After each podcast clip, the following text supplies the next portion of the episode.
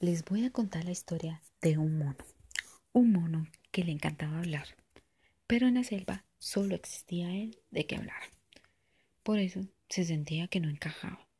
Y en un momento dijo, no, aquí me iré porque no voy a encajar nunca. Y se fue. Anduvo por muchos lugares para ver si encajaba, pero vio que no encajó ninguno. En eso llegó a un pueblo donde se estaba celebrando una feria. Decidió ver para ver de qué trataba todo. Vio que la gente concursaba para ganar premios. Eso le llamó mucho la atención. Y empezó a dar vueltas por todos lados hasta que vio algo que le llamó mucho la atención. Y era un circo. Se fue a dar un vistazo, porque nuestro mono era muy curioso.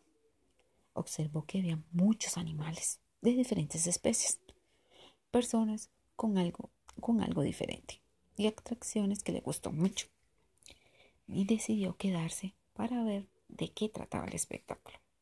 Entró a la carpa, pero con mucho cuidado, para que nadie se diera cuenta de que él estaba ahí.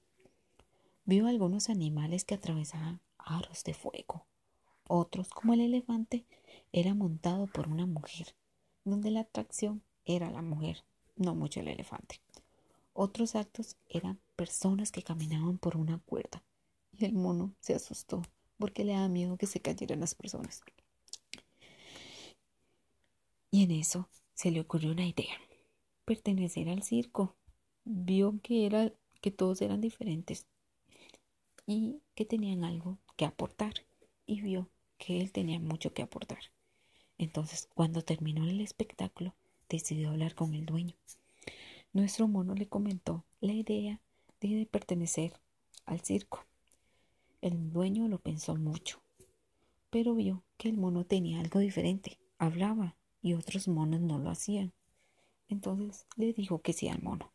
Y el mono empezó a brincar de la alegría porque vio que llegó a un lugar donde ahí sí encajaba, porque todas las personas, a pesar de que eran diferentes, él también era diferente y eso le gustó demasiado. En su primera, en, su primera aparición, el mono empezó a hablar y empezó a contar chistes y eso a la gente le hizo mucha gracia.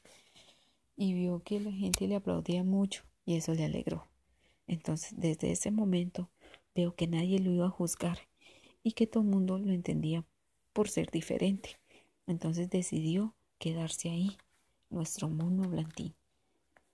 En algún momento nuestro mono entendió que a veces ser diferente no siempre vamos a encajar en todos lados, pero cuando encontramos un lugar que sí encajamos, ese lugar se convierte especial.